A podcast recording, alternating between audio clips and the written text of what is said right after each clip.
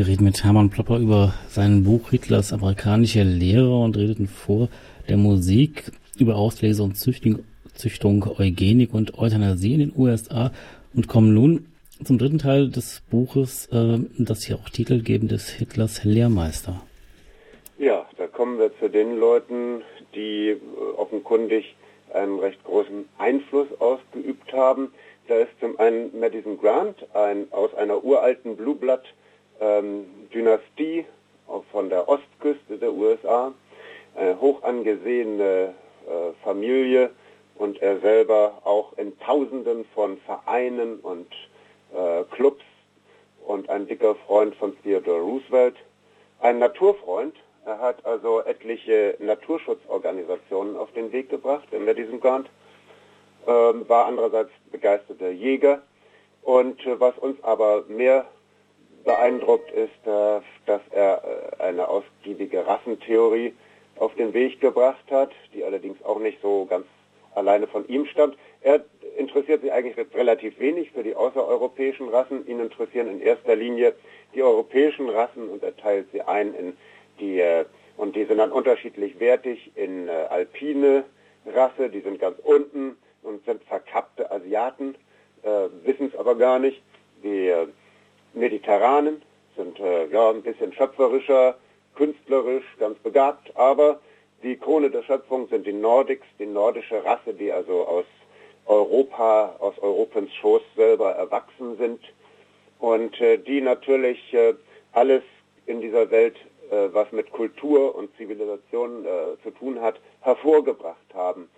Und äh, ja, das Ziel muss in der Tat sein, die minderwertigen, also Anführungszeichen hast du hoffentlich gesehen, die minderwertigen Rassen äh, auszulöschen. Die Gesetze der, sagt er, die Gesetze der Natur verlangen die Auslöschung der Ungeeigneten.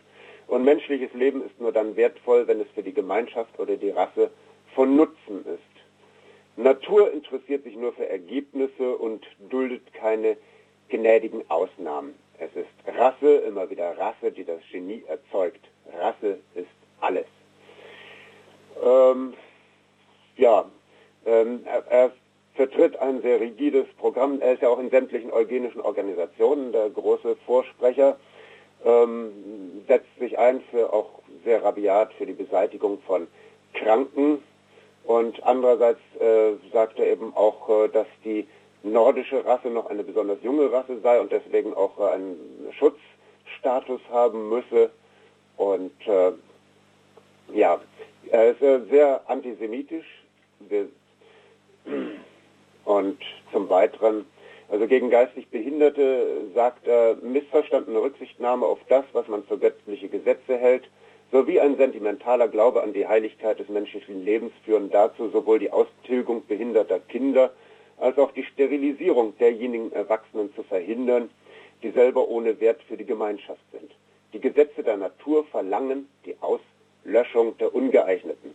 Und menschliches Leben ist nur dann wertvoll, wenn es für die Gemeinschaft oder die Rasse von Nutzen ist. Und ähm, der nordische Mensch ist dazu erschaffen, risikofreudig in der ganzen Welt zu erobern, zu erobern und nochmal zu erobern. Dazu sagt er, keine koloniale Eroberung kann vollständig sein, wenn nicht die Eingeborenen ausgelöscht sind und die Invasoren ihre eigenen Frauen mitbringen. Und er zitiert das und führt an äh, das schreckliche Beispiel in Südamerika, wo die Länder, wo die Herrenschicht der Weißen sich nicht abgesondert hat gegenüber dem eroberten Volk, irgendwann in diesem völlig aufgegangen ist. Und äh, zur Afrikanerfrage hat er auch ein nettes Wort. Zitat, nachdem die natürlichen Hindernisse aus dem Weg geräumt sind, vermehren sich die Neger derart schnell, dass es keinen Lebensraum auf dem Kontinent mehr für weiße Menschen geben wird, also in Afrika. Es sei denn, die tödliche Schlafkrankheit, die für, die für Schwarze wesentlich todbringender ist als für Weiße, sollte zufälligerweise ungehindert ihren Verlauf nehmen. Ja, und äh, dass äh, Madison Grant einen Einfluss hat auf Hitler ist auch dokumentiert. Edwin Black hat in seinem Buch äh, The War Against the Weak, der Krieg gegen die Schwachen, das 2003 auf Englisch erschienen ist, aber bis heute nicht auf Deutsch, man kann darüber spekulieren, warum, äh, geschrieben, äh, berichtet, Ich zitiere, an einem Tag, Anfang 1930, besuchte der Präsident der American Eugenics Society, Leon Whitney, Grant in dessen Haus. Grant war damals Vorsitzender eines eugenischen Einwanderungsausschusses. Whitney wollte ihm einen Brief zeigen, den er gerade von jenem Gefreiten erhalten hatte, der aus dem Gefängnis entlassen nunmehr in der politischen Szene Deutschlands Karriere machte. Darüber konnte Grant nur schmunzeln. Er holte seinen eigenen Brief hervor. Er stammte von eben demselben Deutschen, der Grant dafür dankte, dass er den Untergang der großen Rasse geschrieben habe. Aus dem Fanbrief ging hervor, dass Grants Buch seine Bibel sei.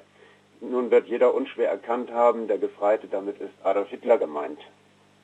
Ähm, Lothrop Stoddard ist ein weiterer wichtiger Denker. Ich raffe mal jetzt ein bisschen, weil die Zeit läuft. Mhm. Ähm, die Geopolitik der Rassen hat er sozusagen thematisiert in seinem Buch Rising Tide of Color Against White Supremacy. Also die steigende Flut der Farbigen gegen die weiße Weltherrschaft. Diese Flut muss abgewehrt werden und äh, äh, beschreibt, so schätzt ein, die verschiedenen Rassen. Die Weißen fasst er jetzt äh, zusammen als Arier äh, und kommt damit dem taktischen Bedürfnis der Nazis ja auch schon recht gut entgegen. Ähm, die Gelben sind, naja, nicht gleichwertig mit den Weißen, also meint die Ostasiaten, aber sie sind begabt und man sollte sie im Prinzip gewähren lassen, solange sie nicht in die äh, Länder der Weißen eindringen. Die äh, Braunen, damit meint er vornehmlich Araber, sind äh, schon gefährlicher. Und da äh, Hunting hört, Huntington hört man da irgendwie klingeln. Ähm, da beschreibt Lothrop Stoddard aus seiner, wie, wie die Braunen vermutlich äh, uns Europäer, uns Weiße sehen. Da beschreibt er so, weitaus besser als ein Bündnis mit Deutschland ist es, die weiße Welt ihre verzweifelten Fäden ausfechten zu lassen, sie sich selber schwächen zu lassen und sie voll und ganz ihre zukünftigen Absichten offenlegen zu lassen. Währenddessen kann der Islam den richtigen Zeitpunkt abwarten, in seiner Stärke zu wachsen und das Morgen abwarten. Ja, ähm, dann ist er noch der Schöpfer des Wortes äh, Untermensch. Er hat das Buch geschrieben, The Revolt of the Underman, ähm, worin er beschreibt, dass es in allen zivilisierten Staaten eine, äh, eine Unterschicht gibt von Leuten, die mit der komplexer werdenden Gesellschaft nicht klarkommen. Und äh, diese Untermenschen rächen sich für ihre Hilflosigkeit und haben nichts anderes vor, als die ganze Zeit zu zerstören. Entartung in Kunst und Kultur. Das hat natürlich später dann der Schulze Naumburg für die Nazis aufgenommen. Die Generate Entartung. Und Rassenmischung ist grundsätzlich von übel. Übrigens habe ich noch vergessen, äh, Lothrop Stoddard äh, in seinem Buch The Rising Tide of Color hat äh, Madison Grant, sein Freund, ein Vorwort geschrieben, in dem er den Begriff Nordicizing einführt. Nordicizing äh, wurde dann eingedeutscht als Aufnordung ähm, diese Aufnordung bedeutet eben, äh, was das Rassenaufartungsplan von 1914, was der auch schon drauf hatte, nämlich äh, so lange alles auslesen, bis nur noch die nordische Herrenrasse da ist. Was äh, dann noch auffällig ist, äh, als dritte Person Henry Ford, wobei man natürlich sagen muss, da wissen viele schon was drüber, aber so richtig äh, Zusammenhang äh, systematisch auch nicht. Ähm, er ist natürlich der Erfinder des, äh, wird im Nachhinein als der Erfinder des Fordismus bezeichnet, also höhere Produktivität durch neue äh, Techniken, Fließbandnutzung äh, und so weiter und höhere Löhne, äh, größere Konsumentenfähigkeit. Äh, Aldous Huxley hat über seine, seinen Konsumismus äh, das, das Buch Schöne neue Welt geschrieben. Und Ford hatte in äh, Dearborn eine ausgeprägte kleine Mikrodiktatur, wo er ähm, mit Spitzelsystemen seine Mitarbeiter bis in die letzten Privatecken äh, untersuchte und von, von äh, Spitzeln und eigenem Sicherheitsdienst durchchecken ließ und äh, die Leute, die bei ihm arbeiteten, mussten eine Permission for Seek unterschreiben, dass sie zulassen, dass jederzeit äh, Werkdetektive bei ihnen in die Wohnung kommen und eine Hausdurchsuchung machen. Ähm, er war vor allen Dingen für Hitler wichtig als Antisemitismus-Sponsor. Ähm, der internationale Jude ist eine Sammlung von äh, Artikeln aus äh, dem Dearborn Independent, einer Zeitung, die Ford gekauft hat, um gegen die Juden zu hetzen, nur zu diesem einen Zweck, wobei er dann die Protokolle der Weisen von Zion einarbeiten ließ von unter anderem Boris Brasol, der aus äh, ein zaristischer äh, Agent des zaristischen Geheimdienstes Ochrana, der Dearborn, äh, die Redaktion des Dearborn Independent, dieser Henry Ford Hetz Zeitung, äh, besorgte und zum anderen Boris Brasol war, reiste auch immer zwischen Detroit und München und Nizza hin und her. Nizza, da lebte der, der Bruder des äh, ermordeten Zaren und äh, in dieser Connection wurde Geld hin und her geschoben zwischen den Zaristen, den äh, äh, deutschen Nazis und Ford. Was äh, dokumentiert ist durch einen bösen Brandbrief von einem General Biskupski, einem zaristischen General 1930, der sich bitter beschwert in einem Brief bei den Juden, äh, bei, Entschuldigung, bei den Nazis, äh, dass sie, ähm, dass die Zaristen äh, Anfang der 20er Jahre 100.000 Goldmark akquirieren für die Nazis und bis jetzt aber davon noch nichts wiedergesehen hätten. Ja, ähm, Henry Ford ähm, hat unter anderem den Antisemitismus äh, bereichert, in Anführungszeichen, nicht nur durch diese Paranoia-Weltverschwörungstheorie, sondern auch durch die ja, äh, bakteriologische Sichtweise, äh, indem er unter anderem äh, die Juden als Zysten im Körper der anderen Völker bezeichnet hat, als eine äh, Weltregierung, als eine, eine Art von mh, Ungeziefer, das überall eindringt. Es ist mindestens so derbe wie, wie bei Hitler selber. Ja, ich würde sagen, an dieser Stelle machen wir vielleicht einen Schnitt und sprechen dann hinterher so über die Beziehung USA-NS und ja, über was das für uns heutzutage bedeutet. Was ja. meinst du? Ja, wir werden so weiter vorgehen. Also nach der Musik dann nochmal Henry Ford und die Nazis und ja, ein Buch über Geschichte schreiben heißt ja auch, was wir etwas lernen wollen darüber und über das Fazit dann noch nach der nächsten Musik. Wir reden mit Hermann Plopper über sein Buch Hitlers amerikanische Lehrer. Hitlers amerikanische Lehrer und Hermann Plopper hat darüber ein Buch geschrieben, das im Lipsten Verlag erschienen ist und äh, wir hatten vor der Musik über Hitlers Lehrmeister schon gesprochen und dabei ist dann immer Henry Ford gefallen. Henry Ford und die Nazis. Was hat Hitler von Ford übernommen? Hitler hat von Ford übernommen, ja, wie gesagt, diese äh, bakteriologische Sichtweise, die äh, Protokolle der Weisen von Zion, also diese Auffassung der ähm, Weltverschwörung, des, des Konzeptes. Ähm, es, es gibt ganz groteske Übereinstimmungen. Zum Beispiel äh, äußert sich Henry Ford darüber, dass äh, die Juden äh, Japan kaputt machen wollten, nachdem diese 1905 äh, dem äh, jüdischen Bankier Jakob Schiff nicht zu Willen waren bei einem Kredit und den auch ganz schön schnell zurückzahlten.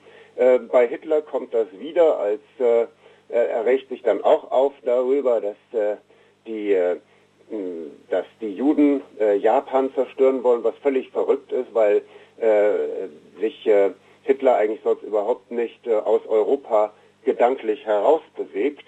Und das ist dann schon ein sehr groteskes Beispiel, wie Hitler manchmal direkt was übernimmt. Es ist aber nicht so, dass jetzt äh, Hitler direkt, wie es manche Leute behaupteten, da direkt verbatim was übernommen hat. Äh, von, aus dem internationalen Juden, aber ähm, diese Struktur der Paranoia und der, der, des, dass sie eine Art von faktische Weltregierung sind, äh, diese Doppelheit von, äh, von Banken und äh, bolschewistischen Aufrührern auf der anderen Seite, dieser Zangengriff, das ist absolut identisch und äh, ja. Hm. Ähm, da ähm, gibt es, ähm, du hattest noch andere angesprochen, ähm, über die wir schon gesprochen haben, über Stoppard und andere. Ähm, da gibt es auch richtige Belege, dass Hitler die gekannt hat oder dass Hitlers Umfeld die gekannt hat? Äh, ich habe jetzt akustisch nicht verstanden. Wir haben ja eben schon gesprochen von verschiedenen amerikanischen äh, ja, Vordenkern, ja. Ähm, die du schon beschrieben hast. Ähm, inwieweit sind da die Belege auch vorhanden, äh, die du in deinem Buch beschreibst, äh, dass äh, die Nazi-Riege das gekannt und das aufgegriffen hat? Ähm, das ist, äh, also ich sag mal von den konzeptionellen her, die auffälligsten Übereinstimmungen ist das radikale Eugenikprogramm, was sich direkt äh, jetzt an, und, äh, jetzt unterscheidet von dem Programm, das die Deutsche Gesellschaft für Rassenhygiene hatte. Ähm, die waren nämlich äh, noch gar nicht in der Lage, irgendwie operativ äh, fähig zu sein, etwas zu machen, so um die Zeit 1923. Ähm, das war ein zerstrittener Haufen, der so mit den Ortsvereinen Berlin, München und Freiburg war ein heillos zerstrittener Haufen und äh, die hatten kein Potenzial, jetzt äh, einzugreifen in staatliche Dinge. Die äh, wichtige, das wichtige Scharnier zwischen Deutschland und den USA war Julius Lehmann. Äh, er hat nämlich versucht zunächst einmal amerikanische Lehrbücher in deutscher Form zu reproduzieren. Zum Beispiel das Buch Popenow Johnson, Applied Eugenics, ange wandte Eugenik. Dafür hat er die deutschen Star-Eugeniker Erwin Bauer, Eugen Fischer und Fritz Lenz beauftragt, äh, die Grundlagen der menschlichen Erblehre zu schreiben. Das äh, wurde aber dann nicht so, wie er sich das wünschte. Ähm, da kam etwas ganz anderes raus, zum Beispiel, äh, dass die ähm, Rolle der Juden in Deutschland ähm, relativ positiv gesehen wurde in diesem Buch. Sie wurden als gleichrangig, kulturell gleichrangig mit der nordischen Rasse hingestellt und man könne sie langfristig in die nordische Rasse übernehmen. Und äh, der andere Punkt, wo äh, sie nicht konform waren mit der amerikanischen Linie, war, dass sie sich, äh, dass sie sagten, es gäbe ja die Rassenmischung sei nicht unmittelbar zwangsläufig verheerend, sondern es gäbe neben den äh, Nachkommen, die unter dem Niveau der Elterngeneration stehen, auch ein Segment von Leuten, die über dem Niveau stehen bei so einer Rassenmischung. Und das hat äh, Eugen Fischer als Luxurierung bezeichnet. Und Fritz Lenz ist noch weitergegangen und hat gesagt, das ist ein Glücksfall für die deutsche Kultur, wenn äh, solche Rassenmischungen entstehen, denn da kommen dann Leute wie Beethoven und Bach äh, und Goethe dabei heraus. Das war überhaupt nicht konform und deswegen hat äh, Lehmann, dieser Verleger, äh, Hans-Friedrich Karl Günther beauftragt, nun noch einmal ein Buch zu schreiben, das wirklich seinen, äh, seinen Vorstellungen entspricht, die Rassenkunde des deutschen Volkes. Äh, Günther hatte den Vorteil, dass er die US-amerikanischen Bücher gelesen hat. Das war auch die Bedingung dafür, dass er das Buch dann da produziert.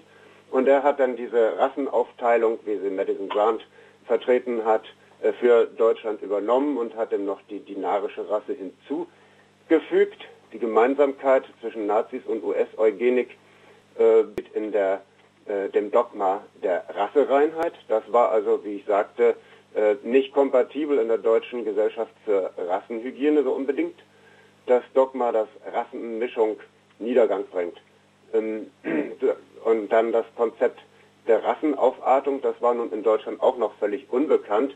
Und Hitler hat es ab 1923 äh, in seinem Mein Kampf halt explizit äh, immer wieder vertreten.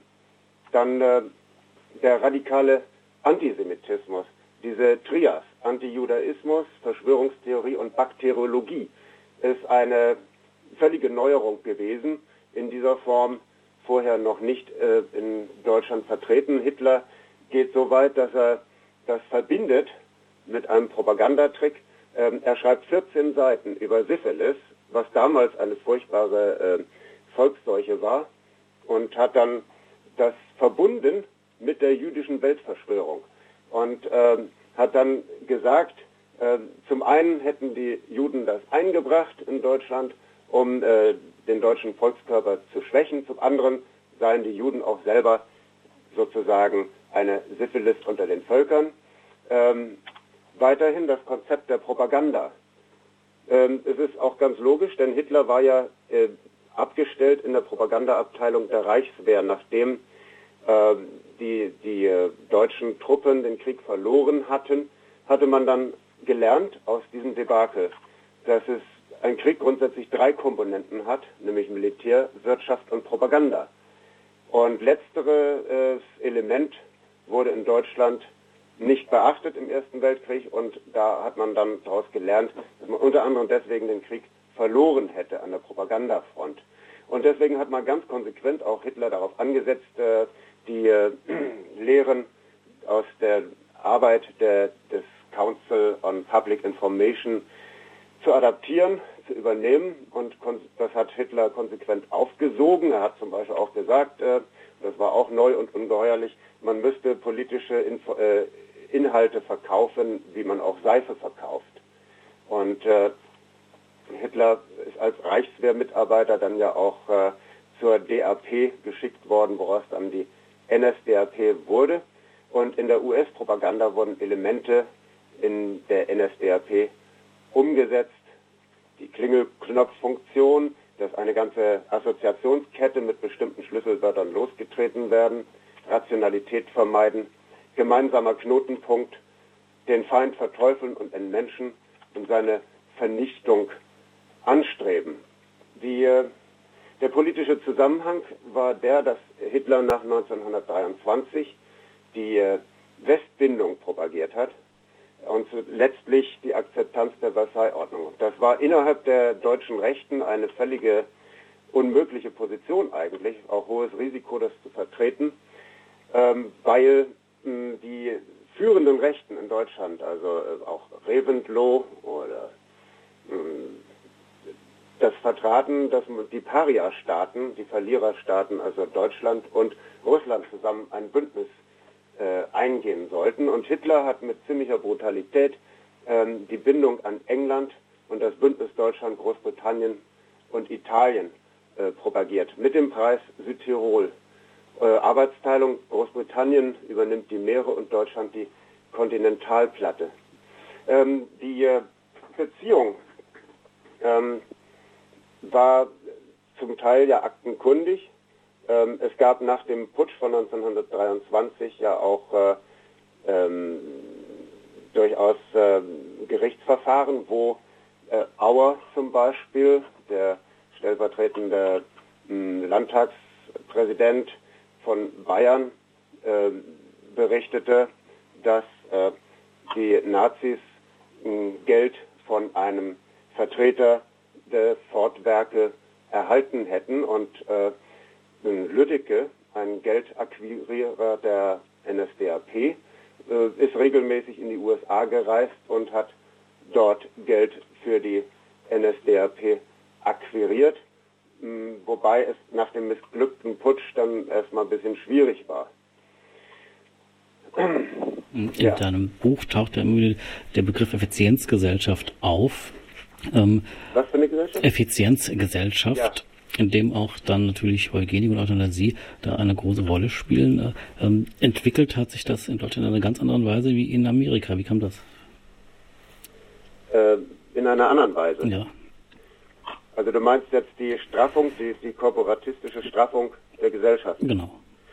Hm, das hat sich deswegen in der Tat in Europa anders gestaltet, weil äh, der US-Korporatismus ähm, in den USA hm, war ja die Bevölkerung relativ äh, machtlos. Äh, die äh, Vertretungsorgane wurden ja auch immer äußerst repressiv zusammengeknüppelt, während in Europa sich diese ja entwickeln konnten, recht erfolgreich.